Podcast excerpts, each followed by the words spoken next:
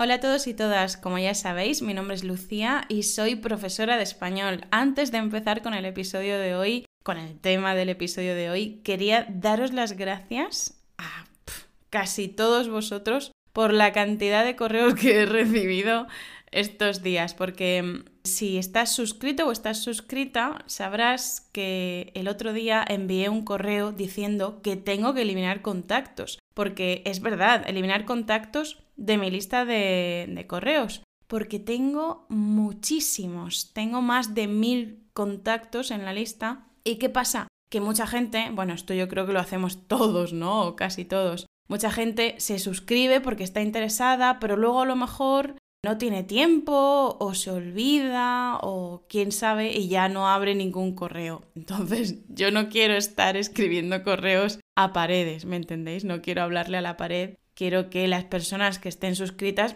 pues se vayan a leer los correos, sean hoy, mañana o dentro de unos meses que tengan pensado leerlos. No que los tengan olvidados para siempre, ¿no? Como decirle, como hablar con el aire, ¿me entendéis, verdad? Por eso envié un correo diciendo que, que tengo que eliminar contactos y que si querían seguir recibiendo mis emails, que me avisaran, clicando en algún enlace del correo respondiendo con un me quedo o algo así, simplemente para, para saberlo yo, porque tengo que empezar a eliminar, ya he estado eliminando unas cuantas personas que llevan sin abrir un correo a lo mejor desde enero o algo así. Pero bueno, la verdad es que ha sido increíble la cantidad de gente, muchísimos oyentes de aquí del podcast, muchos de vosotros que me habéis escrito y me ha gustado muchísimo por una razón. Y es que yo, por ejemplo, cuando escucho podcast, nunca me pongo en contacto con,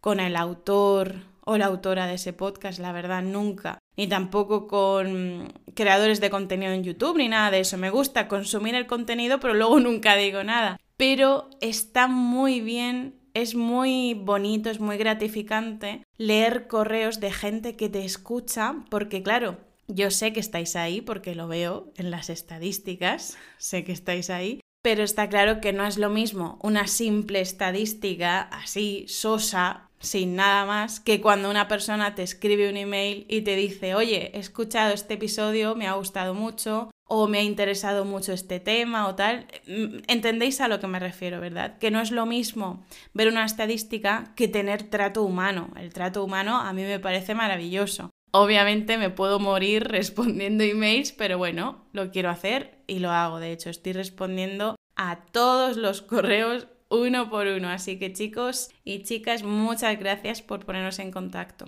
Y por supuesto, si tú todavía no estás suscrito o no estás suscrita, te invito a que lo hagas porque de vez en cuando una vez a la semana, una vez cada dos semanas, de media más o menos, envío un correo contando algo, contando alguna anécdota, hablando de algún tema y utilizo español coloquial y muchas estructuras o vocabulario que probablemente no conoces y lo pongo en negrita para señalarlo, ¿no? Para destacarlo. Además, si has estado atento o atenta a los vídeos de YouTube o aquí por el podcast, sabrás que estoy, bueno, estamos, porque Antonio también está en el ajo, también está en ello, estamos preparando algo y bueno, no voy a dar más información, pero los primeros que lo van a saber van a ser los suscriptores del blog de rkl.com. Ya está, ya no doy más la chapa, venga, vamos a empezar con el tema de este episodio.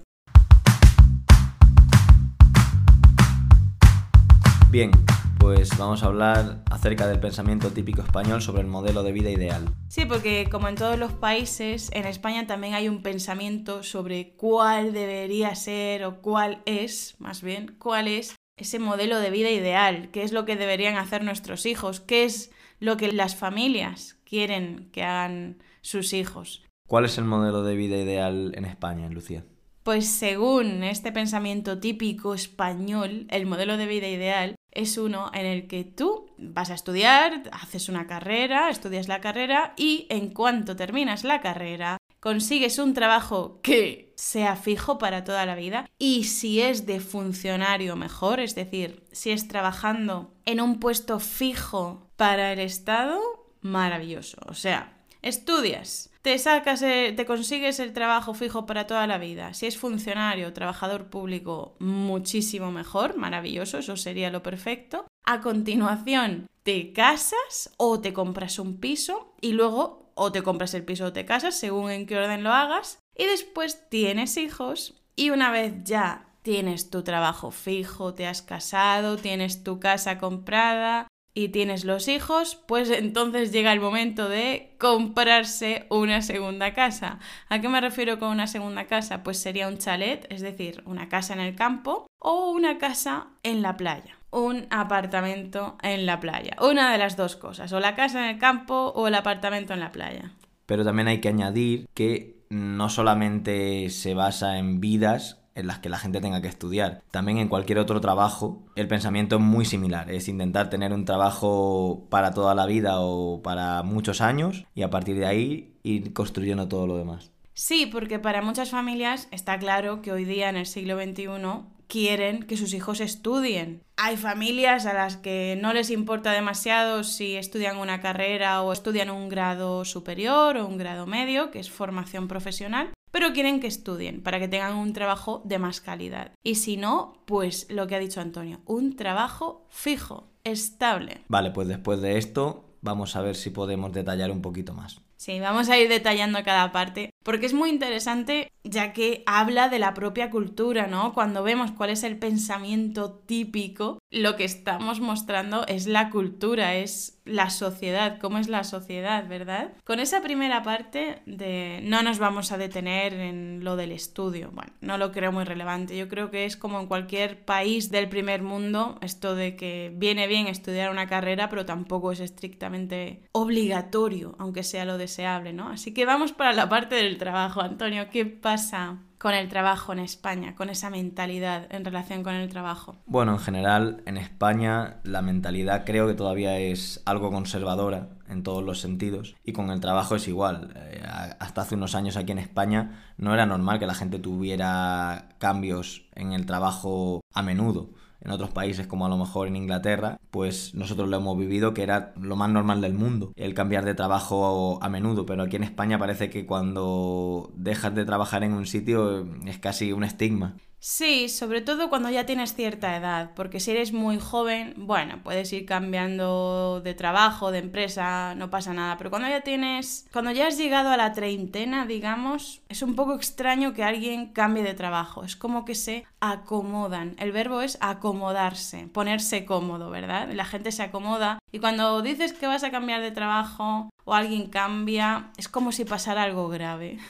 Así que seguramente uno de los ideales en España es que los hijos encuentren trabajo como funcionarios, que te asegura un buen trabajo, bien pagado y con buenas condiciones durante mucho tiempo. Sí, porque en España, si trabajas como funcionario, significa que tú primero te has preparado un examen, lo has aprobado y has sacado suficiente nota, es decir, has sacado mejor calificación que muchos otros candidatos. Entonces, has conseguido una plaza como funcionario y ya la tienes para toda la vida. En el momento en que una persona consigue un trabajo como funcionario porque ha aprobado un examen, ya tiene la plaza hasta que se jubile para toda la vida. Y eso significa también que sabrá cuándo tendrá las vacaciones. Cuando eres funcionario puedes elegir cuándo vas a tener las, las vacaciones, puedes elegir si te tomas más o menos días, puedes, si tienes la necesidad, dejar tu trabajo durante un tiempo, es decir, puedes optar por tener un año sabático de no estar trabajando por si te quieres ir a viajar por ahí o por si tienes algún problema familiar. Y lo más importante, con esa seguridad de vida, pues ya te puedes hacer un proyecto fácilmente. Claro, porque no tienes esa incertidumbre de estaré cobrando el mes que viene, tendré trabajo dentro de cinco años. Como ya no tienen esa incertidumbre porque tienen un trabajo fijo, pues pueden hacer básicamente lo que quieran, el plan de vida que quieran. Pero claro, esta mentalidad, que tiene bastante arraigo en España, no ha podido ser cambiada, en parte, por la precariedad del mercado laboral. Sí, hay una gran precariedad, es decir, hay bastantes malas condiciones de trabajo en España porque se mueve mucho dinero negro, mucho dinero negro, que cada vez está más controlado, pero sigue sin controlarse del todo. Esto significa que, Antonio, en términos prácticos? ¿Qué supone para un trabajador que haya tanto movimiento de dinero negro? Pues supone que el día de mañana, cuando tenga que cobrar su pensión, como habrá cotizado solo una parte de dinero, ese dinero negro ya no le cotizará y su pensión será más pequeña de lo que debería ser. En términos prácticos, antes de hablar de la jubilación, imaginaos un trabajador que hace pues a lo mejor en su contrato pone que trabaja 30 horas a la semana, ¿sí? Entonces, si en su contrato pone que trabaja 30 horas a la semana, él está cobrando de manera legal 30 horas que no sé, depende del trabajo, mil y pico euros, dependiendo del trabajo, ¿no? Eh, si es un trabajo de alta cualificación, pues serán más de 2.000 euros, pero si es un trabajo en una fábrica de poca cualificación, serán poco más de 1.000 euros, 1.200, 1.400, depende, depende. Entonces, si está cobrando 30 euros en limpio de forma legal, puede ocurrir que los jefes quieran que los, sus trabajadores echen más horas en la fábrica. Estamos hablando de fábricas porque sobre todo en fábricas, en bares, donde suceden estas situaciones, no en trabajos cualificados. Estamos hablando en trabajos mm, de poca cualificación. Pues es posible que sus jefes quieran que los trabajadores hagan más horas, echen más horas, pero claro, si sus trabajadores hacen más horas, y ellos declaran más horas, tienen que pagar más impuestos. Así que dicen, bueno, voy a declarar que mis trabajadores hacen menos horas y así yo pago menos impuestos. Esto para el trabajador, si acepta esta situación, va a significar varias cosas. Una de ellas, la que ha dicho Antonio, que si no cotiza todas las horas que trabaja, luego cuando cobre su pensión cobrará pues la parte legal. Obviamente no va a cobrar por la parte de dinero en negro, solo cobrará por esas 30 horas que estamos poniendo de ejemplo que ha estado trabajando a la semana. Entonces, eh, si el trabajador cobra 10 horas en negro a la semana y trabaja 40 horas, esas 10 horas en negro no están declaradas en ninguna parte, no van a contar para su cotización cada año, no van a contar para el paro, para las ayudas, para la jubilación. Ese es uno de los problemas en España el dinero negro. Otro problema, también bastante importante para que la gente no sea más emprendedora, es la gran cantidad de impuestos para las pequeñas y medianas empresas, que hace que sea muchas veces insostenible el iniciar un negocio y poder mantenerlo en el tiempo, siempre que estamos hablando de negocios modestos, humildes, que no son muy grandes. Sí, de negocios pequeños y medianos. No hablamos de, por ejemplo, Amancio Ortega, que tiene Inditex, ¿no? que tiene Zara, que tiene un montón de empresas en el mundo textil eh, que tiene Amancio Ortega, pues empresas gigantes como esta no tienen ningún problema para los impuestos porque existe una cosa llamada ingeniería fiscal que es estar buscando los caminos para pagar menos impuestos. Cuando tú tienes más dinero, tu empresa es bastante grande, tienes esa posibilidad de hacer un poquito de investigación, de jugar con los recovecos, con los escondites en las leyes para pagar menos. Pero una pequeña o mediana empresa, un autónomo, que se llaman así los autónomos, los emprendedores en España, tienen que pagar bastante. De hecho, por eso está diciendo Antonio que hay bastante poco emprendimiento en España. Así pues, si juntamos la mentalidad conservadora clásica la seguridad de un trabajo de funcionario y la inseguridad laboral que existe hoy en día, más aparte todas las dificultades que tienen los autónomos a la hora de poder montar una empresa desde cero, pues ¿qué va a querer una familia para su hijo? Que tenga un trabajo seguro y que no tenga que arriesgarse tanto. Eso es. Así que por eso es muy típico que las familias estén diciéndote, bueno, los padres sobre todo, oye, pero vas a hacer las oposiciones, porque ese es el nombre de los exámenes que hay que hacer para tener un puesto público. Las oposiciones, hacer las oposiciones. Oye, pero ¿vas a hacer las oposiciones ya o qué? Antonio, ¿cuántas veces te han preguntado en tu casa si vas a hacer las oposiciones? No muchas, mil o dos mil. sí, solo mil o dos mil veces le han preguntado a sus padres a Antonio que cuándo carajo va a hacer las oposiciones, ¿verdad? Pues sí, la verdad que yo creo que como casi cualquier persona que ha estudiado en la universidad es una de las preguntas más normales que te suelen hacer los padres y los familiares. Sí, sobre todo en trabajos de docencia, ¿no? Porque en el caso de Antonio y en mi caso, los dos hemos estudiado carreras que tienen un enfoque importante, que, que, puedes hacer otra cosa, te puedes dedicar a otra cosa que no sea la docencia, pero tienen una salida bastante importante en la docencia. Por eso es muy típico que si estudias una carrera relacionada, pues ya estén pensando que tienes que hacer las oposiciones para ser profe en la pública. Y bueno, vamos a continuar explicando un poquito las siguientes cosas, ¿vale? En este caso creo que lo siguiente sería comprar un piso lo antes que puedas, lo más joven que puedas, para poder disfrutarlo de mucho tiempo y tener un sitio donde vivir sin tener que ir de alquiler en alquiler. Sí, porque antes, con esta mentalidad que había antes en España religiosa, pues obviamente tú, si eras, no si eras católico, sino si la mentalidad general en España era católica de primero te casas y luego te compras un piso, pues eso era lo que pasaba, que antes te tenías que casar y luego ya te comprabas una casa, pero ahora no.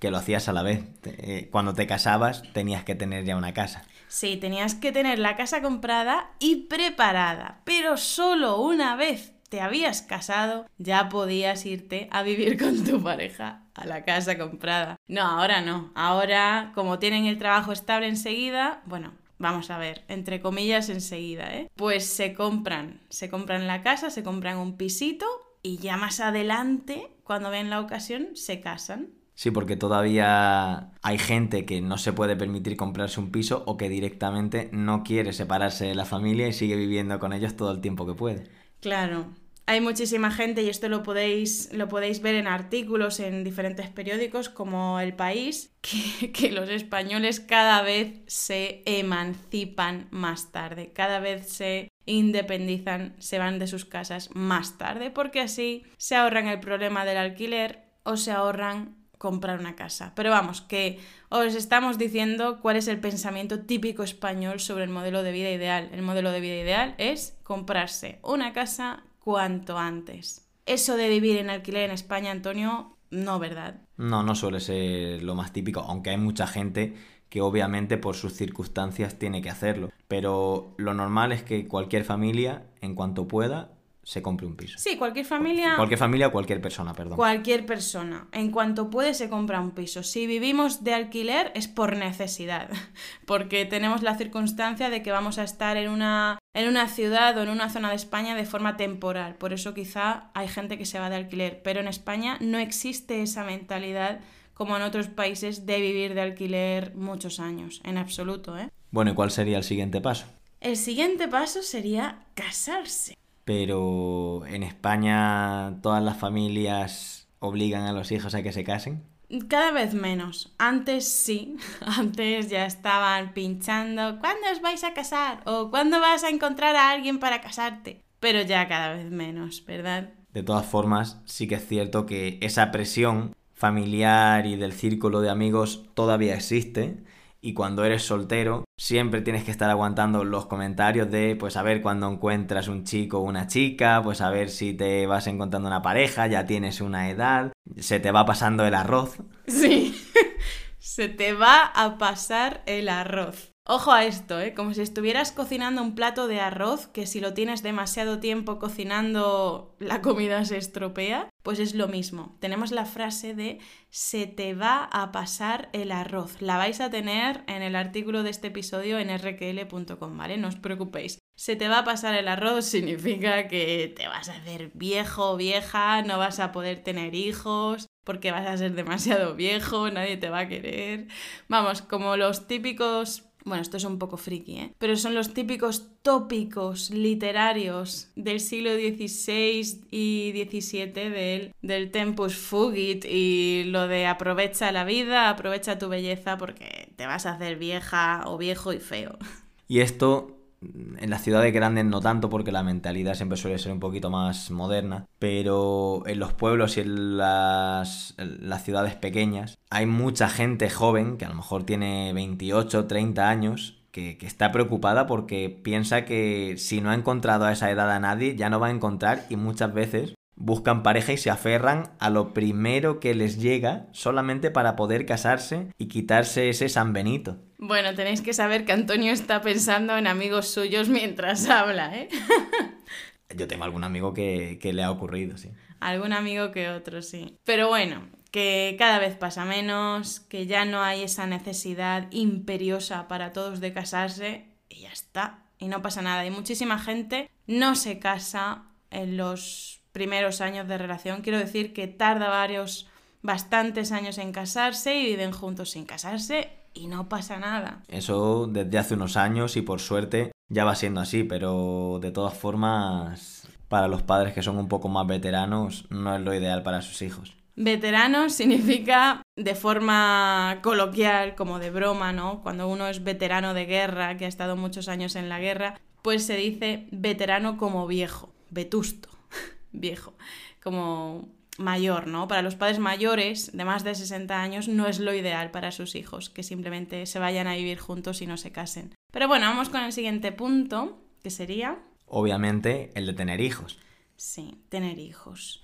Eso es que parece que en cuanto te casas, esta es otra, ¿eh? Que en cuanto te casas tienes que tener hijos, para el pensamiento típico español. O sea, si te has casado y han pasado un año o dos y todavía no has tenido hijos, ya vas a empezar a escuchar la pregunta de...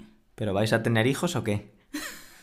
sí, nosotros ya la hemos escuchado. No de parte de amigos, ¿eh? pero sí de parte de la familia que ya es vetusta. No, no digáis vetusta, eh, que lo estoy diciendo de broma. Nadie dice vetusta. De la parte de la familia que es más de mentalidad antigua, de más edad, de esa parte es de donde recibimos los comentarios. En esta mentalidad, por desgracia, parece que el casarse implica únicamente ir a tener descendencia cuanto antes. No se concibe ni se piensa que la pareja puede disfrutar unos cuantos años casada, de la vida conjunta, de ya ser una pareja como tal. No, es ya te has casado, pues a tener hijos porque es el único fin del matrimonio. Sí, también está mal sobre todo para la gente que no quiere tener hijos, porque si no quieres tener hijos, ¿qué pasa? ¿Tienes que estar aguantando este tipo de comentarios toda tu vida? Hay muchísima gente que no quiere tener hijos y no pasa nada, pero eso parece que no se concibe por parte de este modelo de vida ideal típico.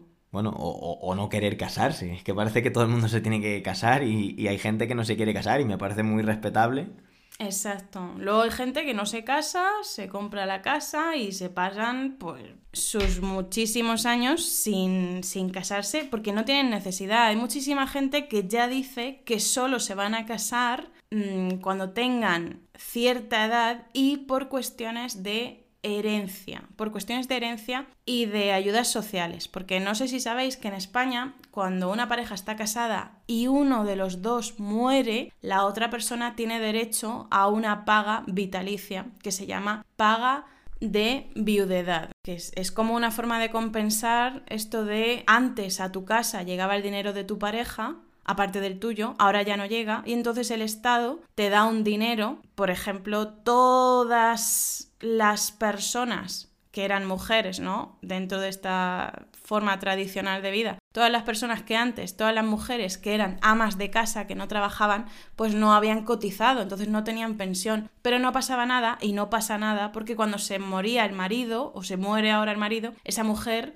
va a cobrar una paga de viudedad que les da suficiente. Es el precio es el dinero que cobraría el marido de pensión. En lugar de cobrarlo de pensión como ha muerto, pues ese dinero se le da a la mujer. Pero al final yo creo que dentro de toda esta mentalidad, los que siempre se llevan la peor parte son los solteros, es decir, no las parejas que no se casan, sino los que no tienen pareja porque no quieren o porque no se ha dado el caso y tampoco han tenido ninguna necesidad. Porque ellos heredan siempre esos sanbenitos que se ponen en la cultura española de solterón, solterona. Sí. Como algo despectivo. Sí, la palabra solterón o solterona son palabras ultra despectivas, ultra negativas, que significan que te vas a morir solo o sola. Y no digamos ya la frase de pueblo de te vas a quedar para vestir santos. Te vas a quedar para vestir santos. Bueno, esa frase, Antonio, luego la explicarás en el artículo del blog, ¿eh? rql.com, luego la explicas tranquilamente. Porque esa frase mola mucho. Quedarse para vestir santos, me encanta. Bueno, y vamos a pasar ya a la última parte de, de la mentalidad típica dentro de este modelo de vida ideal, que sería cuál? Comprarse una segunda casa.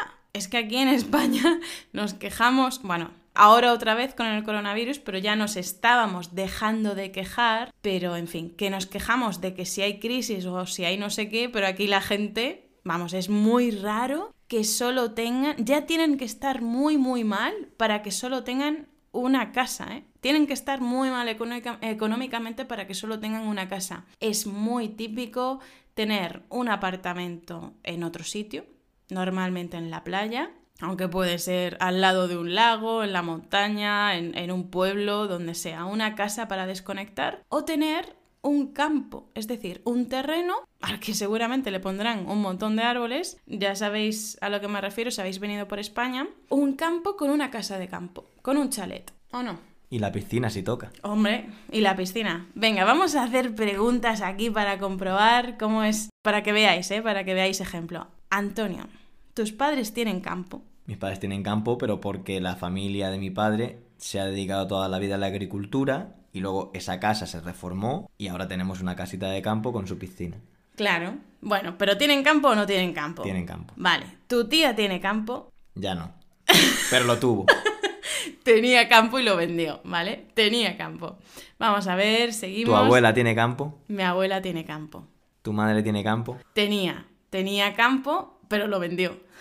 También quiero decir que esto también es más típico en los pueblos y las ciudades pequeñas donde la gente se dedicaba, la familia se dedicaba a la agricultura y siempre se tenía esa casita en el campo y esa casa en el pueblo. Entonces es más fácil disponer de un, chalet, una casita de campo para poder tener una segunda vivienda. Pero como ha comentado Lucía, los que no tienen casa en el campo, pues la tienen en, en la playa, tienen un apartamento y si no, pues lo aprovechan para las vacaciones. Pero lo normal, bueno, lo normal, es muy común que, en España la gente pueda tener una segunda vivienda, o bien sea en el pueblo de origen de su, de su familia, en el campo o incluso con el apartamento en la playa, como hemos comentado. Sí, pero esto no significa que la gente tenga mucho dinero, ¿eh? Es decir, eh, la gente es capaz de hipotecarse, es decir, de tener deuda durante 30 años para tener una casa en el campo o un apartamento en la playa o en cualquier otro sitio. Pero no solo, no solo hipotecarse, no solo tener deudas, sino también que en el momento en el que reciben una herencia, en el momento en que reciben una herencia, que se ha muerto un abuelo, o se ha muerto un padre, una madre, reciben una cantidad de dinero de la herencia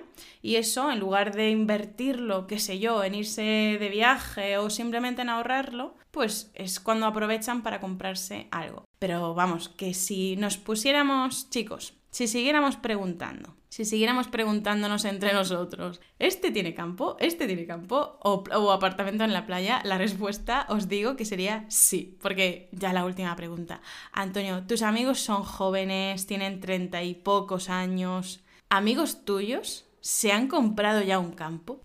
Sí, algunos se han comprado ya un campo y los demás aprovechan el de sus padres, como hacemos nosotros. Sí, sí, nosotros también aprovechamos campos que no son exactamente nuestros, sino de la familia.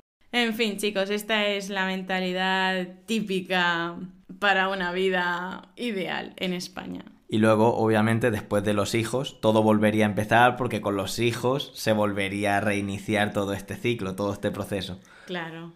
Claro, claro. Ahí estaremos pinchando Antonio y yo dentro de 80 años. Bueno, eso queda un poco lejos. Dentro de muchos años, cuando tengamos descendencia, estaremos diciendo, bueno, ¿qué? ¿Va a hacer ya las oposiciones? No, espero que no, por favor. Espero que no. No, no, no, no lo tengo pensado. Creo que ya lo he sufrido yo lo suficiente como para no deseárselo a nadie. Si quiere hacer oposiciones, perfecto, pero no será porque yo le obligue. Eso es. Y con esto y un bizcocho, nos vemos en otro episodio. ¡Wow! Me ha salido una rima. Asonante. en fin, que nos vemos en rkl.com, en el canal de YouTube o en las redes sociales. Hasta pronto. Chao.